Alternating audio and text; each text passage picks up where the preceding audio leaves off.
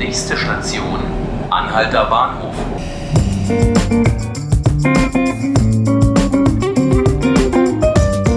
Hallo und herzlich willkommen bei 5 Minuten Berlin, dem Podcast des Tagesspiegel. Mein Name ist Felix Hackenbruch und ich möchte heute über die Berliner SPD sprechen. Die Sozialdemokraten stellen seit nunmehr 18 Jahren den regierenden Bürgermeister und lenken die Geschicke der Stadt. Doch während sich Berlin immer weiterentwickelt, geht es für die SPD stetig bergab. Gerade einmal 16 Prozent der Wähler würden laut einer aktuellen Umfrage der Partei noch ihre Stimme geben. Hinter den Grünen, Linken und der CDU liegt die SPD nur noch auf Rang 4. Dazu kommen die fast schon traditionellen Grabenkämpfe innerhalb der Partei und Streit um inhaltliche Ausrichtung. Beobachten wir hier die Selbstzerfleischung der Sozialdemokratie? Bei mir im Studio ist heute mein Kollege Ulrich Zawadka-Gerlach, der über die Berliner SPD seit vielen Jahren berichtet. Hallo Uli. Ja, hallo. Uli, du hast den gesamten sonnigen Samstag auf dem Parteitag verbracht. Wie hast denn du die Atmosphäre dort wahrgenommen? Ja, naja, wir waren äh, dort im äh, Kongresszentrum am Alexanderplatz. Das ist leider ein etwas bunkerähnlicher Saal. Ich würde jetzt nicht sagen, dass die Stimmung ähnlich eingebunkert war, aber ich würde es mal so beschreiben, die Sozialdemokraten waren sich mal wieder einig, dass man sich nicht einig war in vielen wichtigen Fragen. Entsprechend wurden auch äh, manche Punkte, wie etwa die, der, die Forderung nach Verstaat, äh, Verstaatlichung von Wohnungseigentum äh, vertagt. Man will sich da noch ein halbes Jahr Zeit lassen, um zu überlegen, äh, wie man damit umgeht. Mhm. Zu den Inhalten wollen wir gleich später kommen. Die Frage davor aber, ich habe das ja gerade schon angesprochen, die SPD schmiert in Umfragen ziemlich ab. Äh, sogar die zerstrittene CDU liegt vor der Regierungspartei. Woran liegt das denn? Ist die SPD wirklich so schlecht oder kommen sie bloß beim Wähler nicht mehr an? Na, fairerweise muss man sagen, dies ist kein isoliertes Berliner Problem. Die Sozialdemokratie ist europaweit äh, auf dem äh, Abschwung und ähm, die Partei hat auch in Berlin äh, das Problem, dass die Konkurrenz auf der linken Seite, wo sie sich ja zugehörig fühlt, sehr groß ist. Da haben wir erstmal die linken Linken, also die Tiefrot-Linken, die ja auch mitregieren. Wir haben die Grünen, die in Berlin auch traditionell eher auf dem linken Lager zu finden sind. Und dann auch noch die Sozialdemokraten. Der Landesverband ist seit ganz vielen Jahren traditionell ein sehr links ausgerichteter Landesverband. Und äh, möglicherweise tritt man sich da doch gegenseitig auf den Füßen herum. Das zeigt ja auch, dass äh, Rot-Rot-Grün in Berlin gemeinsam in den Umfragen immer deutlich über der 50-Prozent-Marke liegt, also eine Mehrheit hat. Aber intern verschieben sich die Kräfte. Ist das vielleicht auch ein Grund, warum der regierende Bürgermeister Michael Müller, der ja auch Landesvorsitzender der SPD ist, am Samstag seinen Koalitionspartnern den gesunden Menschenverstand abgesprochen hat? Oder was lag hinter diesem Manöver?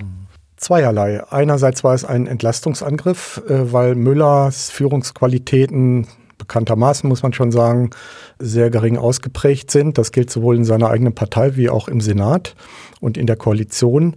Zum anderen hat er durchaus verständliche Kritikpunkte an den Koalitionspartnern, wenn es um Fragen geht, wie beispielsweise Verlängerung der U-Bahn, also Mobilitätspolitik, äh, oder aber auch, wie geht man mit dem Volksbegehren Enteignung um, oder aber ähm, ist es notwendig, die Videoüberwachung in Berlin auszubauen. Das sind Punkte, wo aus seiner Sicht äh, im Moment sehr blockiert wird von den Bündnispartnern. Das nagt an ihm, da ist er sehr verärgert auch weil er weiß, dass es ihm wahrscheinlich nicht gelingen wird, sich im Senat äh, durchzusetzen mit mhm. den Positionen der SPD. Mhm. Du hast es gerade gesagt, Michael Müller gilt als führungsschwach, äh, sowohl in der Koalition als auch in seiner eigenen Partei. Wie groß würdest du den Anteil bewerten, äh, den er an der Misere der Berliner SPD trägt? Er hat den Laden ja mal übernommen, da war die SPD ja, noch er wollte, über 20 ähm, Er wollte ja ähm, die Führung in der SPD wieder übernehmen, die er über viele Jahre schon ganz früher gehabt hat. Er ist seit zwei Jahren Landesvorsitzender, äh, füllt diese Rolle aber nicht aus. Das sagen auch im Hintergrund die eigenen Genossen. Äh, sie beklagen, dass er sehr reaktiv arbeitet. Das heißt, er ähm, agiert zwar, wenn andere etwas machen, was aus seiner Sicht falsch ist, aber er selber hat eigentlich keine Ideen und keine Strategie. Er überlässt lässt das in der eigenen Partei wie auch in der Regierung den anderen. Wenn er dann etwas falsch findet, dann äh, beklagt er sich. Aber das ist ehrlich gesagt keine ausgefüllte Führungsrolle. Mhm. Jetzt kennst du dich ja in der SPD, in der Berliner SPD besonders gut aus. Da, da, geistern ja auch schon einige Nachfolgenamen herum, obwohl er ja amtierender, regierender Bürgermeister ist. Äh, macht ihm das zu schaffen? Das macht ihm sicher zu schaffen, wobei er darüber so nicht redet, auch im internen Kreis eigentlich möglichst nicht. Wahrscheinlich nur im Kreise ganz enger Vertrauter, äh, die kann man an einer Hand abzählen. Er wird abwarten, wie sich die Situation entwickelt und hat ja jetzt auch noch zwei Jahre Zeit bis zur nächsten Wahl. Die beiden Namen, äh, die ernsthaft im Gespräch sind, ist nach wie vor Franziska Giffey, die Bundesfamilienministerin, ähm, aber muss man sagen, vielleicht auch doch noch Andreas Geisel, der Innensenator Berlins. Ich würde eher auf Frau Giffey wetten, ich glaube überhaupt nicht mehr, dass Herr Müller noch eine Chance hat, wieder Spitzenkandidat der Berliner SPD in zwei Jahren zu werden.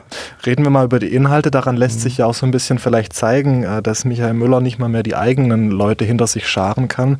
Da gab es am Wochenende ja zwei wichtige Themen. Äh, Stichwort Enteignung von Immobilienkonzernen und das andere die Verbeamtung von Lehrern. Fangen wir mal mit dem ersten an, nämlich der Enteignung. Dagegen hatte sich der Landesvorsitzende, also Michael Müller, ja ausgesprochen nach einigem Hin und Her. Folgt ihm denn da seine Partei jetzt? Ich nehme an, dass ihm seine Partei äh, mittelfristig gesehen da nicht folgen wird. Es gab auch große und gibt nach wie vor große Verärgerungen äh, bei seinen Parteifreunden, dass er die Ablehnung des Volksbegehrens Enteignung persönlich mehrfach ähm, so auch ausgesprochen hat, aber ohne jede Abstimmung äh, mit den eigenen Parteigremien. Das heißt, es war ein Alleingang. Mhm. Ihm folgt mit ja, gewisser Distanz in dieser Frage der SPD-Fraktionschef Saleh, einer seiner Widersacher. Aber Müller steht da eigentlich relativ nicht isoliert da, aber doch in der Minderheit mhm. äh, des SPD-Landesverbandes. Der Parteitag hat das Thema vertagt. Man will darüber noch mal in Ruhe diskutieren, traut sich jetzt noch nicht, sich zu positionieren. Da hat er Glück gehabt. Wenn abgestimmt worden wäre, bin ich mir ziemlich sicher, dass es eine 60 zu 40 Mehrheit hm. äh, für das Volksbegehren gegeben hätte. Ist da der Landesverband etwas linker als Ihr Landesvorsitzender? Ja, eindeutig. Herr Müller sagt zwar auch immer, er gehört zu den Linken, aber er gehört eigentlich traditionell immer zu den sogenannten Kuschellinken, also denen, die sich irgendwie so in der Mitte durchlavieren. Nein, Herr Müller ist kein äh, Vertreter der sagen wir richtig aktiven Partei Linken. Äh, das sind andere, beispielsweise sein äh, Stellvertreter Julian Zado, ein junger Hoffnungsträger in der Partei. Auch Reit Saleh ist sicher ein Parteilinker, genauso wie die äh, Juso-Vorsitzende Annika Klose, die noch nicht so viele kennen, die aber sehr einflussreich ist mit mhm. ihrem Verband. Dann noch das andere Thema, hatte ich gerade schon angesprochen. Mhm. Ähm, wie sieht es dann bei der Verbeamtung aus? Berlin, in Berlin werden Lehrer ja seit einigen Jahren anders als in anderen Bundesländern Bundesländern nicht mehr verbeamtet. Mhm. Das sorgt angesichts von Lehrermangel, akutem Lehrermangel in Berlin natürlich für Diskussionen. Mhm. Ähm, sind die Sozialdemokraten da jetzt bereit, ähm, das wieder zu verändern? Auch das ist ganz schwierig zu sagen. Es hat ja zwei Abstimmungen gegeben. Erstmal eine Grundsatzabstimmung. Ist die Verbeamtung das richtige, wichtige Mittel, um den Lehrernotstand in Berlin zu beheben. Da gab es eine knappe Niederlage. Es gab dann noch eine zweite Abstimmung, die zumindest ermöglicht, dass der Senat jetzt noch einmal sozusagen vorurteilsfrei prüfen darf. Aber das ist eine sehr schwache äh, Positionierung, zumal ja auch Linke und Grüne äh, die Lehrerverbeamtung in Berlin ähm, nicht gutieren. Da wird sich die SPD mit einer solchen schlappen Positionierung äh, sicher nicht durchsetzen. Äh, das war aber hauptsächlich eine Niederlage nicht für Müller, der sich aus der Debatte öffentlich jedenfalls weitgehend rausgehalten hat, sondern des SPD-Fraktionschefs Raid Saleh, äh, einiger Stadträte und der Bildungssenatorin äh, Sandra Scheres. Mhm. Das klingt jetzt aber bei beiden Themen so, also Enteignung wie auch die Verbeamtung, dass die SPD auch hier wieder nicht zu einer starken Stimme und starken Position irgendwie findet. Ja, das ist das auch das Problem der Partei generell? Ja, das ist sicher auch ein, eines der ganz großen Grundprobleme, jedenfalls hier in Berlin, dass es der SPD nicht gelingt, eigene Positionen aufzubauen, an denen sich dann die anderen reiben müssen. Sowohl die konservativ-liberale äh, Opposition und Konkurrenz wie auch die Koalitionspartner Grünen und Linken. Es ist eher umgekehrt, dass die SPD den anderen, das hat Müller auf dem Parteitag ja auch so ausgedrückt, in einer richtigen Selbsterkenntnis hinterherläuft und man nicht selber in einer starken Position ist, um von dort aus sich äh, mit den anderen zu messen. Und das merken natürlich auch die Wähler, die nicht mehr so richtig wissen, was die Sozialdemokratie in Berlin eigentlich ist. Mhm. Uli, letzte Frage noch. Wo geht es deiner Meinung denn für die SPD hin? Fangen die sich noch nochmal, vielleicht auch mit einem anderen Spitzenkandidaten oder haben wir hier bald eine grüne Bürgermeisterin? Also meine Glaskugel habe ich jetzt gerade nicht dabei. Aber das ist gemein, solche Fragen. Ich habe eine, unver eine, unverbindliche Prognose ähm, jenseits all, de all, dessen, was in der Politik so noch passieren kann.